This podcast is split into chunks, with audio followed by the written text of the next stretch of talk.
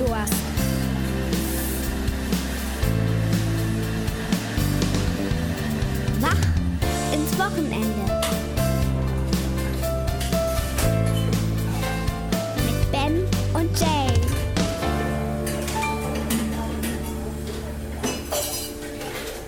Hallo liebe Freunde da draußen, herzlich willkommen zur ersten Ausgabe unseres brandneuen Podcasts Kaffeedurst.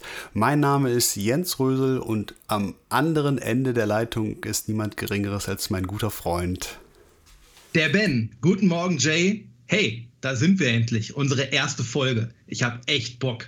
Und ich finde, wir sollten heute so positiv und optimistisch in den Tag starten, wie gerade eben der WDR 2-Reporter, der von einem schlafenden Tier auf der Mittelspur der A3 berichtet hat. Ja, genau, genau das tun wir. Ähm, wie, welche Kaffeesorte trinkst du denn heute Morgen?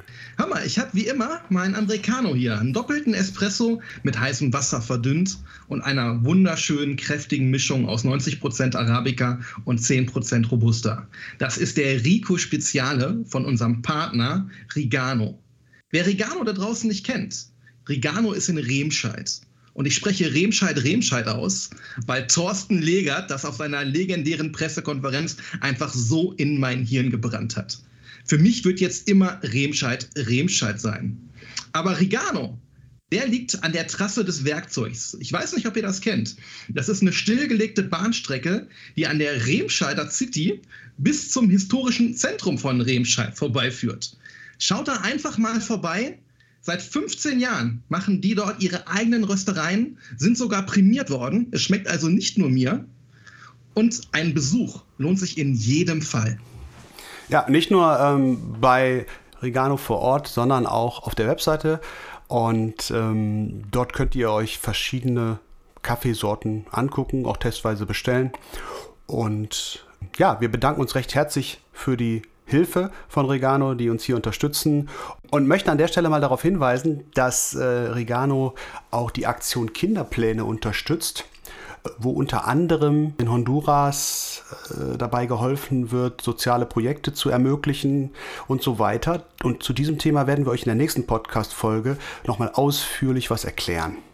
Ja, aber bevor wir jetzt doch richtig reinstarten, würde ich sagen, müssen wir uns erstmal kurz vorstellen. Du hast gesagt, du heißt Jens Rösel, aber wer bist du genau? ich finde, du solltest dich als erstes vorstellen. Ich glaube, das, äh, das äh, erhöht den Fun-Faktor dabei etwas. Na gut. Ich bin der Ben, 83er Qualitätsjahrgang aus Essen im Ruhrgebiet. Wichtig, Ruhrgebiet, nicht Ruhrpott. Auf den Pott geht man, da wohnt man nicht. Mein erster Berufswunsch war Schwebebahnfahrer. Nachdem mein Papa aber kein Interesse daran gezeigt hat, mich morgens nach Wuppertal zu fahren und abends wieder abzuholen, war der nächste Berufswunsch Fußballtorwart. Und zwar angelehnt an Bodo Ilgner, den großen WM-Held von 1990. Ich wollte der Nachfolger im Kölner Tor werden. Daraus wurde leider auch nichts. Ich bin nur 1,78 groß. Das ist kein Gardemaß für Fußballtorhüter. Von daher, ich sitze im Schreibtisch im Büro und das war's. du sitzt im Schreibtisch, ja, das, äh, das kann ich mir bildlich vorstellen. Ähm, ja, vielleicht kurz zu mir. Mein Name ist Jens Rösel, ich bin mittlerweile 41 Jahre alt und ähm, bin auch ganz normaler Bürohengst, so wie du. Neben dem Büro bin ich äh, Gitarrist der Bon Jovi Tribute Band Bounce, die wahrscheinlich viele Zuhörer da draußen kennen. Und ja, und ich bin jetzt Podcaster geworden mit dir zusammen. Ich finde äh, ein wunderschönes Projekt, äh, ein ganz frisches Projekt und äh, ja, ich bin voller Motivation, hier mit dir zusammen äh, was richtig Cooles auf die Beine zu stellen. Hm, vielleicht sollten wir den Leuten kurz erklären, äh, wie wir auf den Namen gekommen sind. Das war ja im Prinzip so ein Brainstorming, welche, welche lustigen Namen, welche kultigen Namen können wir uns irgendwie äh, raussuchen und welche würden vielleicht ins Konzept passen. Und unter anderem war ein, äh, ein Kandidat war zum Beispiel Champagner-Frühstück, wo ich aber dann direkt von verschiedenen Leuten und verschiedenen Leuten die Rückmeldung bekommen habe, nee, das äh, hat gar nichts mit euch zu tun. Kaffeedurst war ein äh, Vorschlag, den ich total gut fand und der es am Ende ja auch geworden ist. Was hat man noch? Äh, wir haben versucht natürlich mit unseren Namen so ein bisschen zu spielen. Gerade mein Nachname Bös macht man daraus bösartig oder äh, bei dem Vornamen Ben und äh, meiner Passion zu Bon Jovi macht man da Ben Jovi. Aber so ein bisschen ging es dann zu sehr ins Klamauk rein und wir wollten ja schon zum einen einen catchy Namen, aber zum anderen auch einfach einen einprägsamen und seriösen Namen. Und da wir ja tatsächlich hier mit äh, Kaffee ins Wochenende starten, war das eigentlich der beste Vorschlag, den wir hatten. Ja, ich finde es auch super und ich finde es auch super, was äh, optisch daraus geworden ist, unsere äh, Visuals und das Cover und so weiter. Ich, ich finde es auch total super und faszinierend, dass es äh, auf relativ einfachem Wege für uns möglich war, ähm, den Podcast in den Portalen iTunes, Spotify, bei Amazon Music, ja, genau, und, ähm, und bei podcast.de unterzubringen und freue mich, dass wir auf diesem Wege einfach sehr, sehr viele Leute da draußen erreichen können und hoffe natürlich auch, dass wir sehr viele Leute erreichen. Jetzt, nachdem wir den Namen äh, erklärt haben und die Findung des Namens, lass uns doch noch kurz äh, den Leuten erzählen, worum es in unserem Podcast überhaupt geht. Genau. Das ist mir persönlich auch wichtig, dass wir den Leuten nochmal so ein bisschen Überblick geben, was eigentlich die Motivation dahinter ist und äh, was wir den Leuten so bieten möchten. Und zwar haben wir uns dazu entschieden, zum einen tagesaktuelles gesellschaftspolitisches Thema aufzugreifen, jede Woche. Wir erscheinen jede Woche freitags und ähm, reden über die, die, Themen, die in der Woche angefallen sind und die den Leuten unter den Nägeln gebrannt haben. Da werden wir auch gleich ein ganz heißes Thema anfassen. Und dann würden wir aber gerne einfach noch ein bisschen unserer Vergangenheit kramen. Wir sind beide Kinder der 90er Jahre und ich glaube, in den 90ern, die verrückten 90er Jahre, da ist äh, so manche Skurrilität passiert und die können wir hier sicherlich zum Besten geben. Und dann haben wir uns überlegt, wir würden gerne immer noch ein Geburtstagskind des Tages oder zwei Geburtstagskinder des Tages, prominente, nicht prominente vorstellen und ein bisschen was darüber erzählen. Und das, wie gesagt, in einem wöchentlichen Rhythmus, dass ihr uns immer freitags hier hören könnt. Und wenn ihr da draußen jetzt denkt, und das vollkommen zu Recht, gibt es das nicht schon längst? Da sicher. Aber nicht mit uns. genau. Das ist der Punkt, nicht mit uns. Und ich hoffe sehr, dass wir viele Leute erreichen können und dass wir viele Leute ähm, begeistern können. Für mich wäre jetzt erstmal entscheidend die Frage, mein lieber Ben, wie konsumierst du eigentlich Nachrichten? Wenn wir hier immer über die äh, neuesten Schlagzeilen der, der Woche reden möchten, der Schlagzeile des Tages, ähm, wie konsumierst du? Ja, bei mir ist das so, dass ich tatsächlich versuche, abends die Tagesschau zu sehen. Wenn das nicht klappt, sehe ich die mir allerspätestens am nächsten Morgen in der Mediathek an. Ansonsten versuche ich mich über lokale Sachen, über wdr.de oder radioessen.de zu informieren. Und auch im Tagesbereich schaue ich, dass ich mindestens einmal zur vollen Stunde die Radionachrichten mitbekomme. Und bei dir? Also bei mir ist das so, ich, es ist in der Tat so, dass wir mit Anfang der Pandemie vermehrt Tagesschau geguckt haben, auch teilweise dann abends in der Mediathek, wenn wir 20 Uhr nicht geschafft haben. Ich habe aber ehrlich gesagt vorher nicht so viel Tagesschau geguckt und bin auch mittlerweile wieder ein bisschen davon weg. Ähm, informiere mich eigentlich tagsüber ganz normal über die äh, Seiten im Internet von äh, verschiedenen Nachrichtenagenturen und ähm, verschiedenen Newsticker und kriege da eigentlich die, die wichtigsten Informationen mit, die man so braucht. Und Radio hörst du gar nicht? Nee, ich. ich äh, habe vor mehreren Jahren dem Radio abgeschworen. Ich, ich mag Radio grundsätzlich nicht, weil ich äh, der Meinung bin, dass wenn man sich heute Lokalradio anhört, dann ähm, hast du meistens irgendwie so einen Mix aus das Beste von früher und das Beste von heute. Und das Beste von früher ist irgendwie immer das Gleiche und das Beste von heute ist Musik, die mich nicht so richtig äh, catcht. Und deswegen sind das, ist das ein Mix aus zwei Komponenten, den ich eigentlich nicht so lebe. Deswegen höre ich eigentlich kaum Radio. Ja, mein Freund hat einen Friseur und der hat einen Bekannten und der hat 14 Tage am Stück wirklich mal Lokalradio von morgens bis abends gehört und der kennt jetzt alle 20 Lieder. genau, genau das meine ich. Genau das meine ich. Und das ist halt auffällig irgendwie. Das, das ist ja auch kein Geheimnis, dass da die, die Playlisten gesteuert sind. und zwar Lokalradio übergreifend. Mhm. Und das äh, hat für mich nicht mehr so viel mit dem Radio zu tun, was man vor 25, 20, 25 Jahren gehört hat. Ja, aber wenn Deswegen du, bin ich jetzt nicht so der Radiohörer. Aber wenn du Radio nicht hörst, kannst du auch nicht bei den Gewinnspielen mitmachen. ich habe ja schon gehört, dass du äh, des Öfteren bei Gewinnspielen mitgemacht hast und auch durchaus erfolgreich. Erzähl doch einfach mal mir und den Zuhörern, was bisher dein größter Erfolg bei einem Gewinnspiel war. Boah, mir fallen spontan, glaube ich, vier Gewinne ein. Das coolste waren einfach Freikarten für ein Konzert der Toten Hosen hier äh, an der Hafenstraße im großen RWE-Stadion. Also das zu erleben, oder erleben zu können. Das war natürlich eine richtig coole Sache. Ähm, dann habe ich einmal den großen Radio Essen Geschenkekorb gewonnen mit einer Kaffeetasse, einer Thermostasse und jede Menge Süßigkeiten. Und zweimal habe ich tatsächlich eine Radio Essen veranstaltete Rundfahrt gewonnen. Da werden verschiedene Stationen in Essen abgefahren. Du hast einen Radioreporter mit dabei und der erzählt während der Fahrt gewisse Hintergründe über Essen und an den Stationen selber wird dir eben auch einiges näher gebracht. Und so habe ich zum Beispiel eine Pizza im Aquario gegessen. Das ist der Stammitaliener von Otto Rehagel und jetzt auch mein Stammitaliener. Nicht wegen Otto Rehagel, sondern weil die Pizza da so gut schmeckt.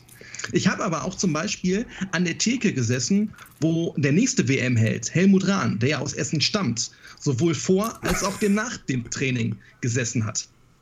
Ich sehe schon, du bist, äh, du bist durch und durch Essen-Fan, nicht nur von der Stadt. Wunderschön. Du, ähm, lass uns bitte zum ersten Hauptthemenkomplex äh, kommen in diesem Podcast heute.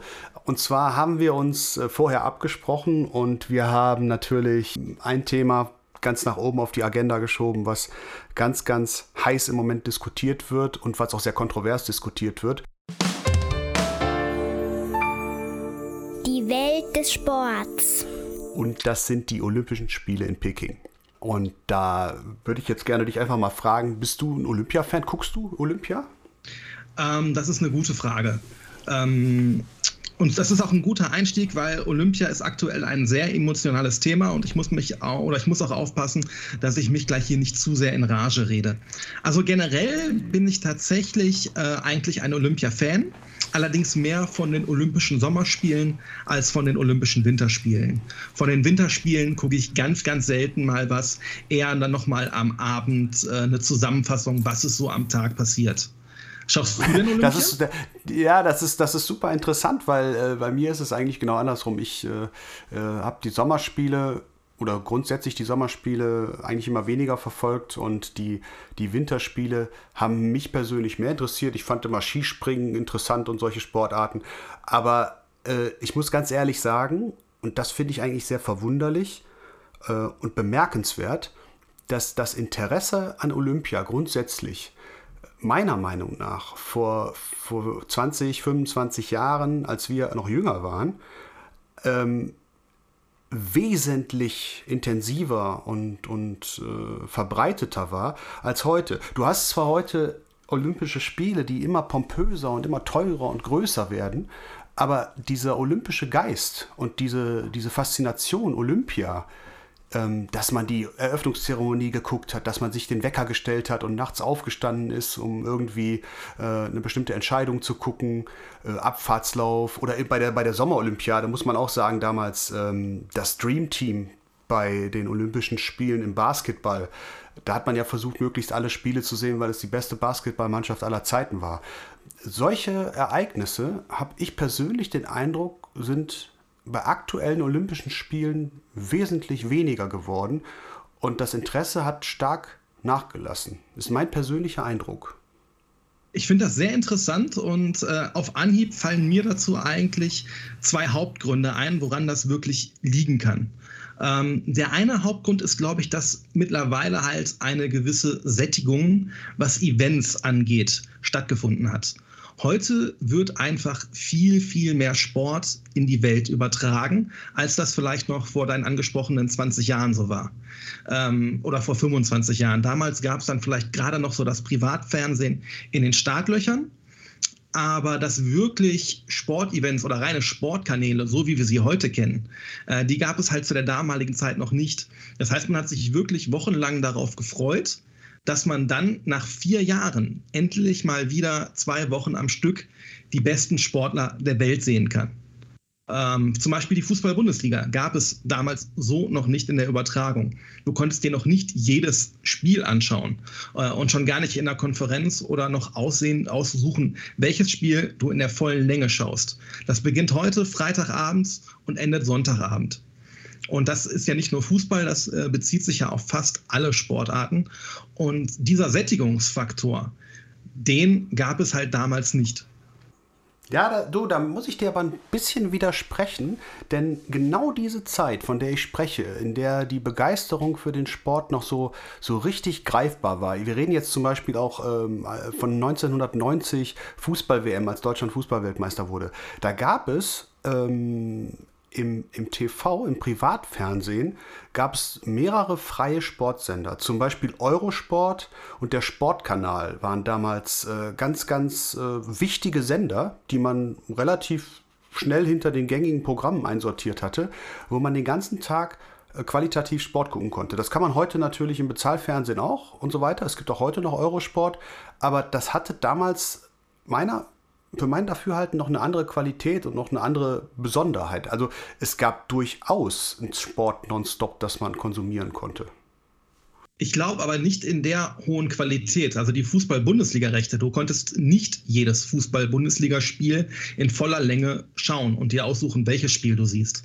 Ähm, ich glaube, ja, das, ne, das waren höchstens dann mal Zusammenfassungen aber es war dann vielleicht mal, dass du ein Golfturnier gucken konntest oder äh, tatsächlich auch Tennis dann ganz übertragen worden ist. Aber so richtig die populären Sportarten, die richtig großen Events, da hast du wirklich lange darauf warten müssen und hast dann eben tatsächlich auch darauf hingefiebert. Du konntest dich auch nicht im Internet vorher groß drauf informieren. Es gab dann vielleicht irgendwelche Sonderhefte am Zeitschriftenhandel, die du dann vorher äh, durchstöbert hast und dich so schon etwas eingelesen hast in die ganze Thematik. Und wenn du halt auch tatsächlich eine Übertragung verpasst hast, konntest du die nicht am nächsten Tag direkt in der Mediathek abrufen, sondern wenn du die verpasst hast, hast du die verpasst. Eventuell hättest du die noch auf dem VHS-Rekorder aufnehmen können. Richtig, das, das, das stimmt. Also ich glaube, das Internet macht da einen ganz, ganz erheblichen Unterschied zu früher. Und der hm. zweite Punkt, äh, auf den ich hinaus möchte, und damit kommen wir jetzt langsam äh, zum Kern des Themas, äh, ist einfach ein Bewusstsein in der Bevölkerung, dass bei der Vergabe und bei der Durchführung der Spiele einfach sehr, sehr viel falsch läuft. Dass dort unfassbare Summen ausgegeben werden, um zwei Wochen Spiele zu veranstalten, aber danach sehr, sehr hohe Schulden zurückbleiben, gerade eben äh, beim Ausrichtungsland. Und äh, gerade bei der Vergabe für die WM, äh, für die Olympia 2022 haben wir eben ähm, München dabei gehabt, die mitmachen wollten, äh, Krakau oder eben auch ähm, in Norwegen wollte mitmachen. Und da haben eben die Umfragen bei der Bevölkerung dazu geführt, dass die Bewerbung zurückgezogen wurde. Und ähm, das ist einfach, man, man merkt einfach in der Bevölkerung, man äh, ist nicht mehr bereit, diesem ganzen kommerziellen Wahnsinn, der ja immer weiter gesteigert wird, äh, weiter zuzuschauen. Und möchte da eben auch ein Zeichen gegensetzen. Also es ist ja, es ist ja faktisch so, dass am Ende wirklich nur noch zwei Bewerber überhaupt übrig geblieben sind. Und das war neben China, Peking, war das Kasachstan. Ja, das ne? ist korrekt. Ähm, als, als Land. Und jetzt hat Peking den Zuschlag bekommen und es werden, wie, wie, wie proklamiert wird, die nachhaltigsten Spiele aller Zeiten. Und das ist ja der blanke Hohn. Ja. Wenn man einfach mal betrachtet, äh, was dort vor Ort erstmal rein ökologisch, umwelttechnisch passiert. Es ist der blanke Hohn. Ja, der blanke Hohn ist natürlich für einen Podcast noch sehr schön ausgedrückt. Ich hätte wahrscheinlich die Worte Bull und Shit aneinandergereiht. Es gibt so viele Beispiele. Fangen wir mit dieser Bobbahn an. die hat 2,3 Milliarden Euro gekostet. 2,3 Milliarden Euro Zement und was weiß ich nicht, was alles noch in eine Wüste geknallt, damit zwei Wochen lang dort Bobs runterfahren können. Und danach, wer soll denn danach noch über diese Bobbahn fahren? Wir sind ja hier an Standorten, die sind ja stellenweise 150 oder 200 Kilometer von Peking entfernt, wirklich in der absoluten Knüste. Und dann bewegen wir uns ja immer noch in Regionen, wo in der Regel gar kein Schnee fällt. Man hat die Olympischen Spiele an einen Ort vergeben, wo es gar keinen Wintersport gibt. Es ist zwar knacke, knacke kalt, minus 10 Grad oder noch viel kälter, aber es fällt so gut wie kein Schnee. Also muss man Schneekanonen einsetzen. Schneekanonen, die benötigen auch Wasser. Und wo sind wir? In einer sehr wasserarmen Region. Hier können wir in keinstem Fall von Nachhaltigkeit sprechen. Hier können wir wirklich nur von Blendung sprechen. Das ist einfach ein reines Prestigeobjekt für die Chinesen und eine absolute Machtdemonstration an die ganze Welt. Ja, ich sag mal, es ist ja an dieser Stelle auch äh, immer wieder die Rede von ähm, nicht nur sportlichen äh, Aspekten, sondern eben auch Menschenrechtsthematiken, die Uiguren, äh, die Unterdrückung, alles Themen, die jetzt nebenbei so aufpoppen, die vorher aber eigentlich so gut wie niemand auf dem Schirm hatte. Ähm, ich, finde das ehrlich gesagt sehr interessant. Die, die Chinesen wollen sich im Prinzip stark und mächtig als die Macher dieser Spiele präsentieren und herausstellen. Aber eigentlich wird in jeder zweiten Sendung im Fernsehen oder im Radio auf die Missstände hingewiesen. Also ich sag mal, ich glaube, es gab kaum bei Olympischen Spielen so eine große Diskussion darüber, was alles schief läuft und was alles nicht gut funktioniert, als dass man sich über sportliche Themen unterhält. Das ist richtig und das ist halt äh, auch zunehmend äh, ich glaube auch Brasilien 2016 oder war es 2018, die Sommerspiele. Die waren 2016. Ähm, da gab es ja auch schon jede Menge Diskussionen, dass dort äh, sehr, sehr viel Geld in die Hand genommen werden musste in einer Region, in der sehr viele arme Menschen in Favelas leben. Und auch da sieht man ja jetzt nach den Olympischen Spielen einen massiven Verfall von den Bauten. Äh, und jetzt in China sind wir eben in einem Land, das Menschenrechte mit Füßen tritt und in dem absolut nur Zensur herrscht. Du hast es gerade angesprochen, es gibt eine, ein Lager, in dem sollen sich über eine Million Uiguren befinden. Die sind dort eingesperrt, ohne einen Prozess. Es gibt dort Zwangsarbeit, Folter, Vergewaltigung und Zwangssterilisation. Die Berichte von Augenzeugen, die wenigen Berichte, die man bekommt, die sind doch einfach nur schockierend, grausam und absolut niederschmetternd. Da vergeht einem doch wirklich alles, wenn man das mitbekommt. Und das ist für mich auch der absolute Grund, die Olympischen Spiele nicht zu schauen. Und das ist für mich auch ein Boykott, der wirklich nachhaltig ist und Sinn macht, sich davon abzuwenden und die Olympischen Spiele in keinster Form zu supporten oder eben zu konsumieren. Weil das, was unsere Politiker gerade machen mit diesem politischen Boykott, das ist doch einfach nur lächerlich. Das ist so, als wenn ich sage, ich boykottiere jetzt McDonald's. Na gut, den Big Mac, die Pommes, die Cola, das nehme ich noch. Aber die Mayonnaise, die lasse ich weg. Das ist doch genau dasselbe in Grün. Ja, die, die Frage ist einfach, ob das wirklich an der Stelle so interessiert, wenn, wenn einige so denken und einfach nicht konsumieren und nicht schauen weil ähm, ich, ich bin mir nicht so sicher, ob das die Chinesen an der Stelle überhaupt interessiert. An der Stelle geht es mir nicht um die Chinesen, sondern tatsächlich um die Sponsoren, um die Werbepartner. Und da geht es auch einfach um Einschaltquoten. Und wenn einfach überhaupt kein Interesse im deutschen oder vielleicht sogar im europäischen Markt besteht, dann wird sicherlich auch irgendwann das Olympiakomitee nicht umherkommen und einen Kurswechsel anstreben müssen. Weil aktuell müssen wir uns ja wirklich auch über das Olympische Komitee unterhalten. Ähm, da möchte ich gerne einmal leider unseren deutschen Präsidenten wortwörtlich zitieren. Unsere Verantwortung ist es nicht, die politischen Probleme dieser Welt zu lösen. Einen größeren Arroganzanfall kann man sich in dem Zusammenhang gar nicht vorstellen. Ich wieder, äh, berichte noch einmal kurz. Wir haben gerade darüber gesprochen. Eine Million Menschen werden in Lagern weggesperrt, gefoltert, vergewaltigt und zwangssterilisiert. Da kann man sich nicht vordrücken. Und anstatt die Probleme dieser Welt zu lösen, verschlimmern sie diese Probleme noch, indem ja jetzt Land Leuten weggenommen wurde, um dort olympische Bauten hinzubauen. Ich möchte auch hier noch einmal kurz, ich habe mir die Charta des IOC angeschaut, was dort drin steht. Ziel des, Olympias, äh, Ziel des Olympismus ist es, den Sport in den Dienst der harmonischen Entwicklung der Menschheit zu stellen, um eine friedliche Gesellschaft zu fördern, die der Wahrung der Menschenwürde verpflichtet ist. Weiter ist es Aufgabe und Funktion des IOC, gegen jede Form der Diskriminierung vorzugehen, die die olympische Bewegung beeinträchtigt. Und das IOC hält sich hier einfach nur beide Augen zu und macht die Taschen auf.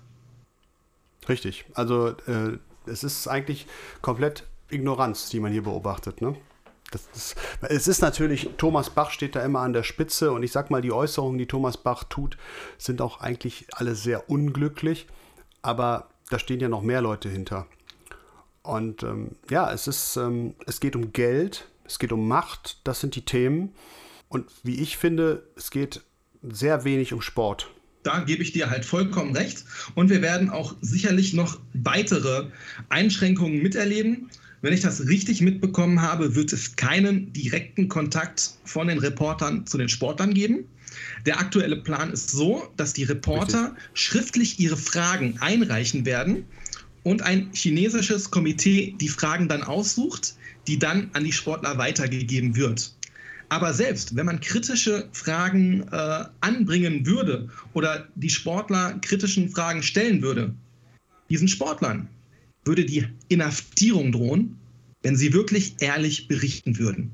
Sie müssen einfach gutes Spiel oder gute Miene zum bösen Spiel machen. Ja, und das wahrscheinlich äh, nationsübergreifend. Absolut. Und da, wenn wir da über einen Boykott, Boykott sprechen würden, wenn wirklich die europäischen Topsportler gesamt sagen würden, wir reisen nicht an, wenn wirklich bei der Olympiade die absoluten Favoriten auf Medaillen nicht antreten würden, das wäre ein spürbarer Protest. Aber nicht, wenn irgendwelche Außenminister oder Staatsbedienstete nicht anreisen. Das merkt niemand. Ich glaube auch, dass der Schlüssel an der Stelle über die ähm, Sportler und die Verbände geht. Denn ich glaube, dass dieser Hebel wesentlich stärker ist, als wenn jetzt äh, eine Handvoll oder von mir aus auch sehr viele Zuschauer, ganz normale Bürger einfach sagen, ich gucke das nicht im Fernsehen. Ich glaube, das ist, ich weiß auch gar nicht, wie, ob das messbar ist und ob das einen Effekt hat. Also ich glaube, der Effekt, den man wirklich erzielen kann, sind, wenn die Sportler vor Ort äh, ein ganz klares Statement äh, liefern, indem sie einfach nicht teilnehmen oder eben der ganze Verband. Ja.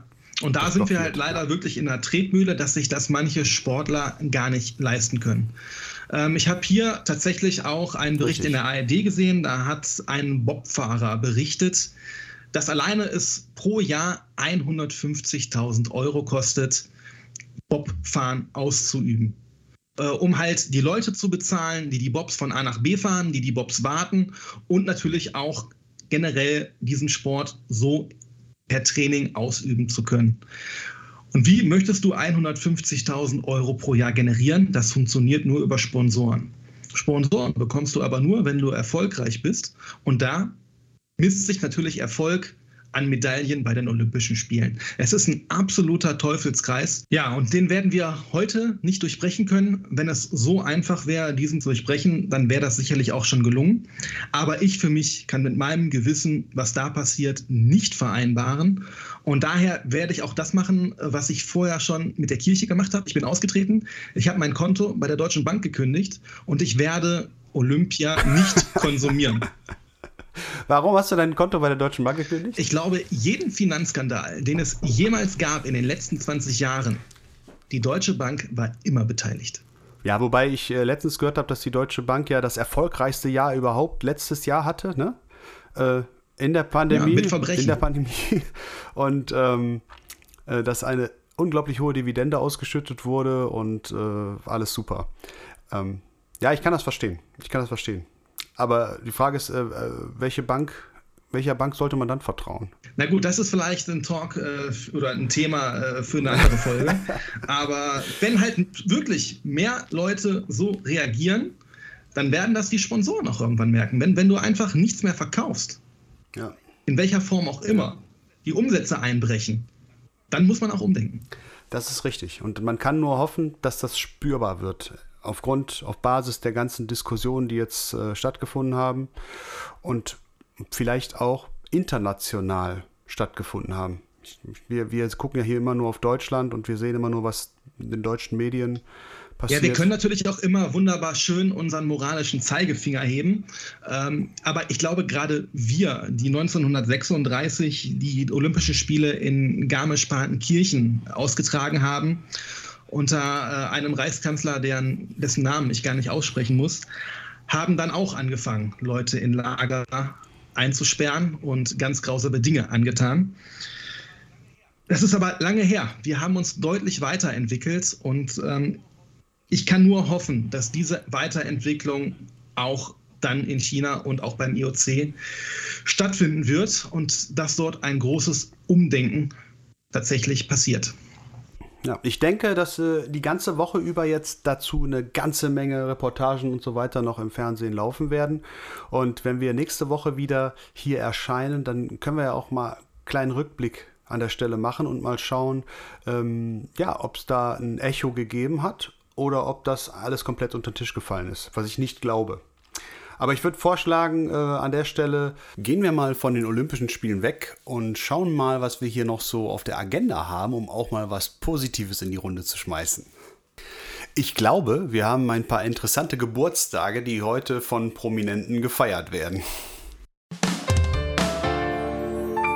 Das Geburtstagskind des Tages.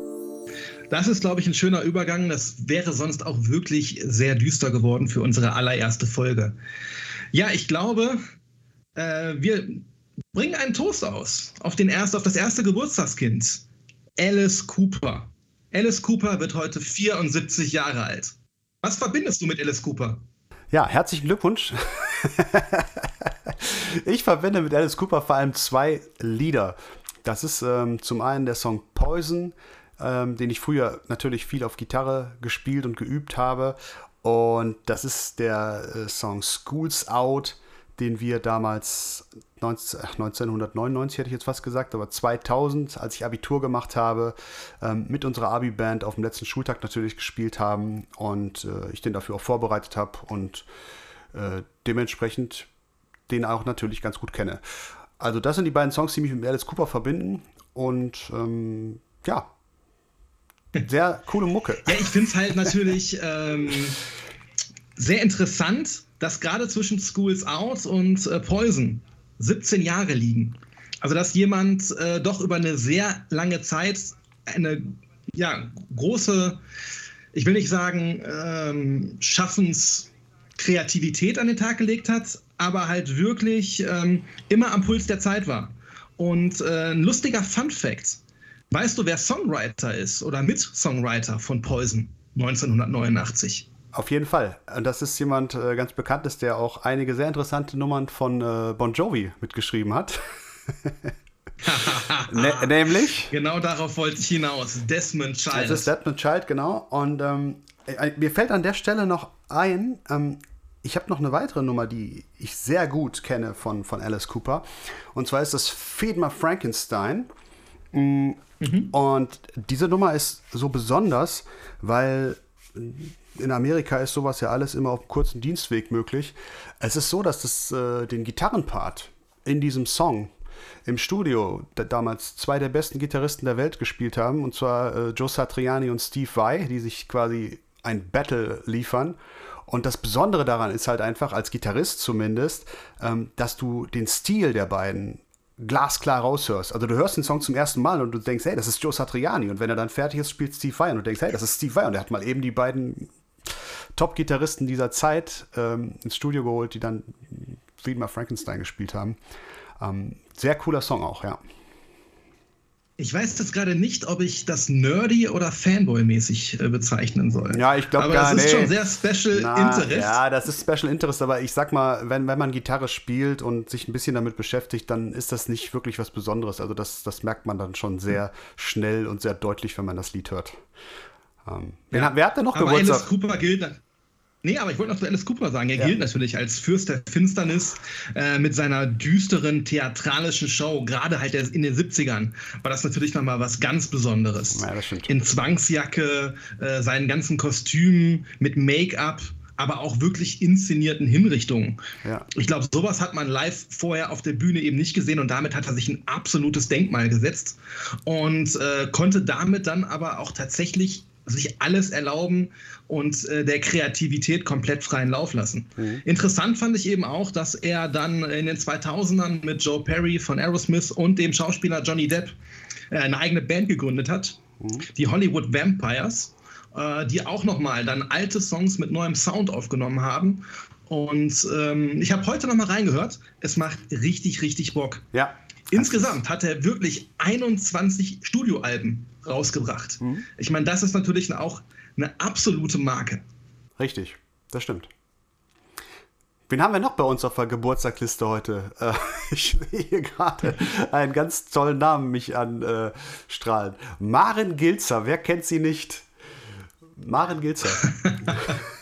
Ja, was fällt dir zu Maren Gilzer denn ein? Ja, Maren Gilzer ist eine ganz, ganz äh, spezielle Zeit. Und zwar, äh, für mich war das so, als ich noch jünger war, hat man abends immer im Wohnzimmer auf der Couch gesessen und äh, Glücksrad geguckt. Äh, eine der Spielshows der, ich weiß es jetzt gar nicht, 80er, 90er Jahre muss es, es muss irgendwo da auf der Kippe gewesen sein. Und äh, Maren Gilzer war diejenige, die dann an der Glücksradwand immer die Buchstaben umgedreht hat. Ähm, ja, sehr, ich glaube, die war auch nachher beim Dschungelcamp, ne? Ja, also es war tatsächlich 1988, äh, wo das Glücksrad gestartet hat. Und für unsere äh, jüngeren Zuschauer oder Zuhörer müssen wir, glaube ich, einmal kurz erklären, das war eben noch keine digitale Zeit. Man musste eben wirklich noch per Hand die Kästchen an der Showwand umdrehen. Und äh, es war auch noch eine Zeit, in der Sexismus noch nicht so ein Thema war wie heute. Dementsprechend trug, äh, trug Maren Gilzer auch immer sehr kurze, knapp und eng taillierte Kleider. Ja, das stimmt. Nicht zu vergessen die beiden Moderatoren der Sendung. Peter Bond, der übrigens auch im Dschungelcamp war, ne? Aber wofür war Peter Bond noch bekannt? Und Frederik Meissner. Ja, ich, Ich lass dich- glaube, ich Peter Bond raus, hat genau, auch in dem erzähl. ein oder anderen Erotikstreifen der 70er Jahre mitgewirkt. Aber ob er mitgespielt hat, wusste ich noch nicht mal. Ich meine nur, er hat mehrere synchronisiert. Ich finde es interessant, wie du Porno umschreibst. Aber ähm, du hast natürlich vollkommen recht. Maren Gilzer hat 2015 das Dschungelcamp gewonnen, wenn das möglich ist, und wurde zur Dschungelkönigin gekürt. Aber zu ihrer Ehrenrettung kann man auch festhalten, dass sie von 1998 bis 2014 eine Krankenschwester in aller Freundschaft gespielt hat und auch zweimal im Tatort zu sehen war. Hervorragend. Danach hat man wahrscheinlich von ihr nicht mehr so viel Ich gehört. habe jedenfalls nichts mehr groß gefunden, aber ja, aber wenn man 16 Jahre in einer ARD-Produktion teilgenommen hat und danach noch zweimal im Tatort zu sehen war, dann sollte man meiner Meinung nach die Schäfchen im Trocknen haben. Wenn das mal so ist, ja. Wen haben wir denn noch bei uns auf der Geburtstagsliste? Also ich finde es ganz wichtig, mal einen runden Geburtstag hervorzuheben. Und zwar niemand geringeren als Frank Zander. Frank Zander wird 80 Jahre alt. Der Deutsche mit der absolut rauen Stimme, die er übrigens angeblich aufgrund einer Mandelentzündung äh, ja, sich zugezogen hat, hat übrigens Ende der 70er Jahre den bronzenen Bravo Otto gewonnen. Also Frank Zander verbinde ich in erster Linie mit Spaß am Dienstag. Ähm, es war eine Sendung damals, eine Kindersendung, wo oben in der Ecke so ein äh, animiertes Glühwürmchen rum äh, ges gesprungen ist. Zini hieß der, glaube ich. Und ähm, wurden dann Zeichentrickfilme und so weiter gezeigt. Dann verbinde ich Frank Zander natürlich mit dem WWF-Club damals. Das ist auch so eine Sendung aus den 80er Jahren. Und dann äh, verbinde ich natürlich äh, Frank Zander mit seinem größten Hit, Hier kommt Kurt, wo ich jetzt die Jahreszahl leider nicht weiß, aber äh, das war mit Sicherheit der größte Hit von Frank Zander. Boah, ich finde das wieder total krass, was alleine drei Jahre Altersunterschied bei uns beiden ausmachen. Weil ich habe von diesem Spaß am Dienstag noch nie was gehört. Den WWF-Club kenne ich aus Erzählung, habe ihn aber auch selber nie gesehen. Und meine Kindheitserinnerungen mit Frank Zander sind die Teenage Mutant Hero Turtles. Frank Zander hat den ja. Titelsong gesungen. Hey, jetzt kommen die Hero Turtles, super ja, genau. starke genau. Mega Turtles, mega geil. Aber natürlich auch allein die Hymne Nur nach Hause gehen wir nicht, die immer noch vor jedem Spiel von Hertha BSC Berlin gespielt wird. Das stimmt. Das stimmt. Ja. Ich habe nochmal geguckt gerade. Ähm, hier kommt Kurt ist von 89. Ja, guck mal, aber ich glaube tatsächlich, der größte Hit war viel, viel früher mit Wenn wir alle Englein wären. Das war damals eine Parodie auf den Ententanz und damit war er sogar mhm. auf Nummer 1 in Deutschland. Außerdem ist Frank Zander dafür bekannt, dass er regelmäßig bei Obdachlosen im Winter bei der Essensausgabe hilft, ne? Er hilft nicht nur, er, organisiert, er organisiert das Ganze. Er ist Schirmherr, genau, ist, ja. Er ist Schirmherr und er besorgt halt oder er kümmert sich wirklich darum, äh, dass in Berlin, ich glaube, über 3000 Gänsekeulen an die äh, Obdachlosen ausgeteilt werden ähm, hat das Ganze wirklich groß gemacht, macht das, glaube ich, auch seit über 25 Jahren. Ähm, und ich finde, das ist eine absolut großartige Aktion, äh, die natürlich aber auch dementsprechend äh, gute Presse kriegt und ich glaube daher auch wirklich immer, immer weiter gewachsen ist. Ähm, was ich allerdings auch mit ihm verbinde, ist eine ganz, ganz schaurige Fernsehwerbung. Das war mit so die erste längere Werbung, die man im Fernsehen gesehen hat, wo dann Frank Zander die ganz persönliche Geburtstags-CD eingesungen hat. Also ich glaube einfach, der war einen Tag im Studio, hat dann Happy Birthday mit 2000 verschiedenen Namen aufgenommen und die wurden dann im Telefernsehen äh, angepriesen. Ja, ja. Wir haben aber heute auch einen ganz, ganz besonderen Musiktitel der Geburtstag feiert. Ist das richtig? Ja, Geburtstag feiert wird er nicht auf den Tag, aber dieser Musiktitel wird im Jahr 2022 50 Jahre. Ja, ich kann ja Wir mal kurz, natürlich, ich kann natürlich mal kurz meine Gitarre hier in die Hand nehmen und kann das mal eben kurz äh, hier ins Mikrofon anspielen. Vielleicht wird, äh, vielleicht erkennen die Leute den Song ja direkt. Mega.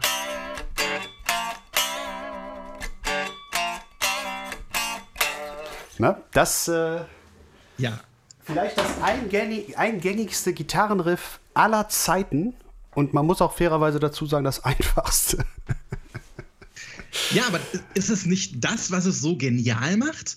Dass es scheinbar total einfach ist, aber eben auch total eingängig. Ich bewundere das total. Und jetzt musst du dir mal reinziehen. Das ist ein Song, der wurde vor 50 Jahren, also weit vor meiner Geburt, gespielt. Und im Prinzip kennt ihn wirklich jeder. Ja, das handelt, ist doch ja. wirklich ein Ritterschlag, ja. den musst du erstmal erreichen. Ja, es, es, handelt sich natürlich um Smoke on the Water von Deep Purple.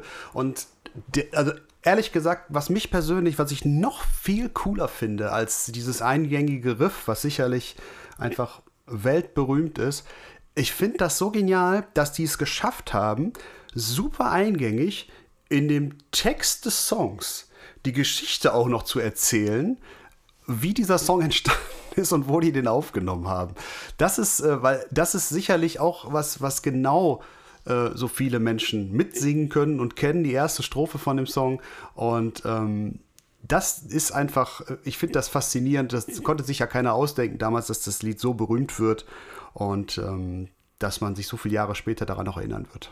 Ja, ich glaube auch nicht, dass das wirklich planbar ist, äh, so einen Hit zu schreiben. Aber absolut aller Bonheur, was da produziert worden ist. Und ich glaube auch, dass ja, man den in weiteren ja. 50 Jahren immer noch kennen wird und dass sobald die ersten Töne angespielt werden, jeder genau weiß, welcher Song von welcher Band da gespielt wird. Richtig. Also äh, Deep Purple, von mir auch eine Empfehlung äh, grundsätzlich für alle, die es vielleicht noch nicht kennen.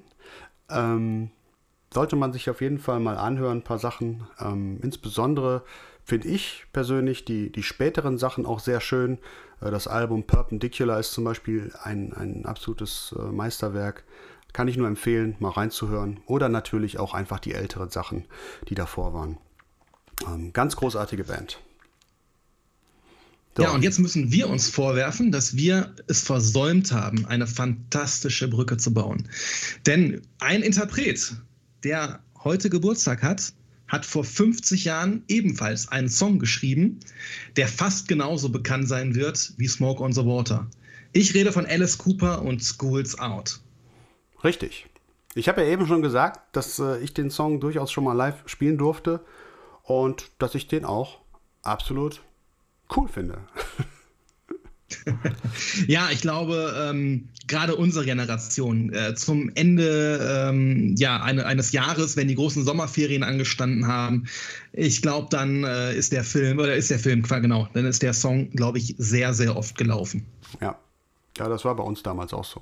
Ich weiß nicht, ob das heute noch so ist. Das könnt ihr uns ja vielleicht mal in die Kommentare schreiben, ähm, ob heute wenn, wenn Schulferien sind oder insbesondere wenn bei Abiturfeiern und so weiter, ob Schools Out von Alice Cooper noch ein Thema ist.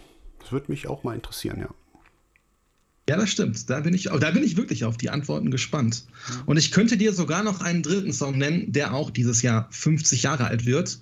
Es handelt sich um Rocket Man von Elton John. Oh ja, oh ja. Auch ein ganz, ganz tolles Stück. Hast du den auch schon gespielt? Nein, den habe ich leider noch nicht gespielt auf der Bühne. Okay, dann haben wir auch mal einen Song gefunden, den du noch nicht gespielt hast. Aber äh, gerade ja. auch Elton John äh, ist ja wirklich ein absoluter Ausnahmekünstler. Und ähm, gerade auf irgendwie jeder Playlist, die ich so im Hintergrund laufen lasse, wenn man sich eigentlich irgendwie auf Kaffee und Kuchen trifft, ist immer Elton John mit dabei. Weil das ist wirklich ein Interpret, der hat so viele Songs geschrieben. Die kann man sich wirklich immer wieder gut anhören und die sind für jeden was. Der polarisiert einfach nicht. Sag mal, äh was guckst du eigentlich im Moment so im TV? Da habe ich auf Amazon beim Durchstöbern ein ziemlich cooles Format gefunden. Das nennt sich Little Fires Everywhere und spielt mit Reese Witherspoon. Äh, diese Serie spielt im Jahr 1997. Kannst du für mich, kannst du, kannst du für mich bitte nochmal Reese Witherspoon sagen? Mach ich, wenn du mir sagst, warum. Mach's einfach. Reese Witherspoon. Äh, super, danke. Sehr gerne. Ich habe es noch nicht verstanden, aber egal. Also das Ganze spielt im Jahr 1997 und es geht eigentlich um zwei Mütter, die nicht unterschiedlicher sein könnten. Äh, es geht um diverse Geheimnisse, Probleme, aber eben auch verschiedene Bewältigungsstrategien. Und ähm, Reese Witherspoon hat vier Kinder und die gehen natürlich auch zur Schule. Es gibt diesen klassischen Frühlingsball. Und da wir uns ja im Jahr 1997 äh, bewegen, spielen die halt auch richtig krasse Songs aus dem Jahr 1997. Das fängt an mit Truly Madly Deeply und äh, ja, da wird dann natürlich äh, der Klammerblues, wenn dann halt, äh, wie ich eben früher auch, als ich 14 Jahre alt war und auf die ersten Partys gegangen bin, mit größtmöglichem Abstand zur Partnerin stand, ähm, die Arme ausgestreckt im absoluten 180-Grad-Winkel und ja, kleine Berührungen schon zu Gänsehaut führen und man sich dann eben äh, zur Musik leicht auf der Tanzfläche dreht. Das ändert sich aber schlagartig, als dann äh, die Cardigans und später der Song Tap Thumping gespielt wird. Da gehen die dann alle richtig ab. Jetzt hoffe ich aber, dass ich äh, Tap Thumping richtig ausgesprochen habe. Kennst du den Song? Tap, ja, Tap Thumping, genau. Ähm, ist auch ein Song, den ich auch in der Tat wirklich schon spielen musste. ähm, und zwar äh, gab es hier bei uns in der Stadt früher, äh, es gibt hier bei uns in Wülfrath, gibt es ja die Wirk, das ist die Wülfrather Rockmusikergemeinschaft, ein herausragender, ganz, ganz toller Verein, die auch im Sommer ähm, im Jahresversatz immer wieder hier ein sehr großes Open Air veranstalten, auf dem wir auch schon ein paar Mal zu Gast waren. Und ähm, die haben früher immer den Bürgerball veranstaltet. Das gibt es heute leider nicht mehr, aber das war so eine Karnevalsveranstaltung, ähm, der auch immer ausverkauft war und äh, war einfach eine, eine Institution, war wirklich toll. Und das Konzept dieses Bürgerballs war es, dass äh, man sich vorher getroffen hat, äh, mehrere Abende und hat dann die Songs, die man an dem Abend spielen wollte und ausgesucht hat, hat man ähm, die Texte einfach brutal auf Deutsch umgedichtet. Und ähm, ich weiß noch, dass, dass wir, äh, Tap-Thumping hieß dann, ähm, das haut dich um. Das ist der Bürgerball mit viel Spaß und mit viel Humor. Man hört uns fast bis ins Neandertal oder zumindest bis kurz davor. Ey, bring, und, das mal, ähm, bring das mal ein bisschen in, in die Melodie rein. Ja, nee, das kann ich nicht. ähm, auf jeden Fall ist das eines der Highlights gewesen, was, was hängen geblieben ist. Und ähm, ich weiß noch, dass wir auf dem gleichen Bürgerball gab es auch eine, eine Interpretation äh, von, dem, von dem Rage Against the Machine Hit Killing in the Name of. Und äh, ich weiß noch, dass die, das ist am Ende, äh, wenn, wenn es im Original dann heißt, fuck you, I don't do what you tell me, fuck you, I won't do what you tell me, ähm, gab es dann an der Stelle eben, weil es in dem Song um äh, Umzug von den Eltern ging und so, äh, hieß dann die Stelle, scheiß drauf, ich wollte sowieso ausziehen. das ist eine, eine, eine Stelle, das ist eine Stelle, die auch hängen geblieben ist und auch eine unfassbar gute Interpretation damals war. Ähm, ja, wie gesagt, schade, dass es das nicht mehr gibt, den Bürgerball. Das waren tolle Erlebnisse. Ja. Ja, absolut. Und äh, ich wünsche mir eigentlich ja. gerade den DeLorean zurück, ja, um in ja. die Zeit zurückreisen zu können. Da kannten wir uns leider noch gar nicht und es klingt echt nach einem Abend. Wenn man nicht dabei gewesen ist, also, hat man definitiv was verpasst. Das klingt jetzt für mich auch gar nicht trashig. Das klingt für mich gerade richtig cool und nach also einem verdammt ich, ähm, genialen Abend. Ich, es muss ziemlich genau das Jahr 2000 gewesen sein ums Abitur rum, vielleicht, vielleicht 99 irgendwo okay. in der Ecke. Denn ich weiß noch, dass wir damals mit unserem neuen Schlagzeuger äh, unserer Band haben wir auch den Song Tobacco Road gespielt, äh, der dann nicht Tobacco Road äh, endete, sondern auf dem Darmklo. Ja, auf Darmklo. und ähm, ja, ähm, solche, solche Songs waren das halt. Und es waren immer ganz besondere Abende, kann man so sagen, ja. Man gibt es da noch irgendwelche VHS-Aufnahmen von diesem Abend? Es gibt mit Sicherheit noch irgendwas. Ich kann versuchen, äh, da mal irgendwas aufzutreiben. Ich kann, ich kann. Absolut. Ja. Hiermit ein Aufruf an alle, die zuhören, wer noch von diesem Bürgerball Aufnahmen hat, lasst es uns zukommen. Äh, wir werden versuchen, das zu digitalisieren und dann über Social Media euch auch ja, zur Verfügung zu stellen. Ich schau mal, ob ich noch was finde, aber ich kann nicht zu viel versprechen. Also wir werden wirklich versuchen, hier ja. jeden Stein umzudrehen, das verspreche ich hiermit, um da wirklich was online stellen zu können, weil das dürfen wir einfach niemandem genau. vorenthalten. Mm, ja.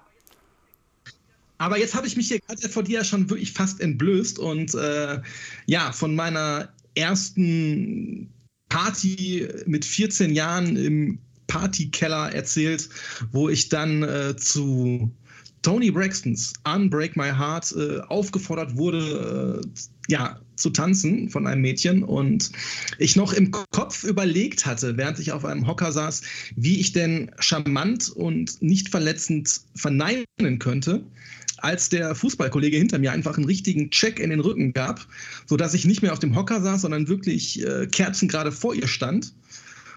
Ja, und wie es dann halt auch äh, nicht mehr anders ging, stand ich dann ihr gegenüber total unsicher, wusste nicht, was ich machen sollte. Äh, wir hatten halt dann auch den größtmöglichen Abstand zwischen uns. Äh, ich war sehr stocksteif und habe mich äh, gefühlt wie so ein Zinnmännchen. Kannst du dich noch erinnern äh, auf. Äh, ah, nee, das kann ich nicht, aber du hast mir auf jeden Fall was voraus, denn äh, ich kann mich nicht daran erinnern, jemals von irgendeiner Dame zum Tanzen aufgefordert worden zu sein. Und auch nicht während meiner Zeit in der Tanzschule. Ähm, die Frage, die sich mir stellt, ist: äh, Wie alt warst du damals? 14. Wirklich 14. Es war 1997, 83er Jahre Jahrgang. Also ich kann war 14 man davon Jahre ausgehen, alt. dass äh, dann aber danach auch keine äh, sexuellen Handlungen gefolgt sind. Du, 1997 waren auch wirklich andere richtig gute Hits am Start. Ich hatte nochmal nachgeschaut. Ich habe hier übrigens auch hier die äh, CD Top 97. Da sind von den ja. Hansons Bob drauf, von Backstreet mhm. Boys Everybody, von Aqua Barbie Girl, von Meredith Brooks Bitch und natürlich auch von Elton John Candle in the Wind. Und bevor wir jetzt wieder etwas trauriger und melancholischer werden, weil natürlich Candle in the Wind äh, für Prinzessin Diana, die 1997 gestorben ist, neu aufgelegt wurde, finde ich, sollten wir zum Ende hin unseres Podcastes ruhig nochmal den Joke ja. des Tages erzählen. Und da ich ja den Münzwurf vor der Aufnahme gewonnen habe, bin ich heute dran. Ich bin gespannt. Ein Mann nimmt seine kleine Tochter mit zur Arbeit. Als die Tochter anfängt bitterlich zu weinen, stehen einige Kollegen um sie herum und fragen, was, was denn los ist? Warum weinst du denn jetzt? Und die Tochter schluchzt, Papa, wo sind denn jetzt die ganzen Affen, mit denen du arbeitest? Danke dafür. Ja, aber ich glaube, besser wird es nicht mehr. Ja, meine Lieben, herzlichen Dank fürs Zuhören bei unserer ersten Folge Kaffeedurst. Es war eine Riesenfreude, mit dem Benny zusammen diese Folge aufzunehmen und wir hoffen, sie hat euch gefallen. Vielen Dank fürs Durchhalten bis hierhin. Wir hoffen, ihr seid auch nächste Woche wieder dabei. Und ähm, wie gesagt, hinterlasst uns eine Nachricht auf den so sozialen äh, Kanälen und ähm, schreibt uns, wenn wir irgendwelche Themen haben, die, die wir für euch hier beleuchten sollen. Und dann werden wir das tun. Also ich weiß nicht, wer dieser Benny ist, von dem du gerade gesprochen hast. Aber ich, der Ben, bedanke mich auch bei euch. Hoffe, es hat euch wirklich gefallen. Und wenn es so ist, sagt doch auch einfach euren Freunden Bescheid, dass die einfach mal einschalten sollen. Liebe Grüße und bis nächste Woche. Ciao. Auf Wiedersehen. Bis zum nächsten Mal.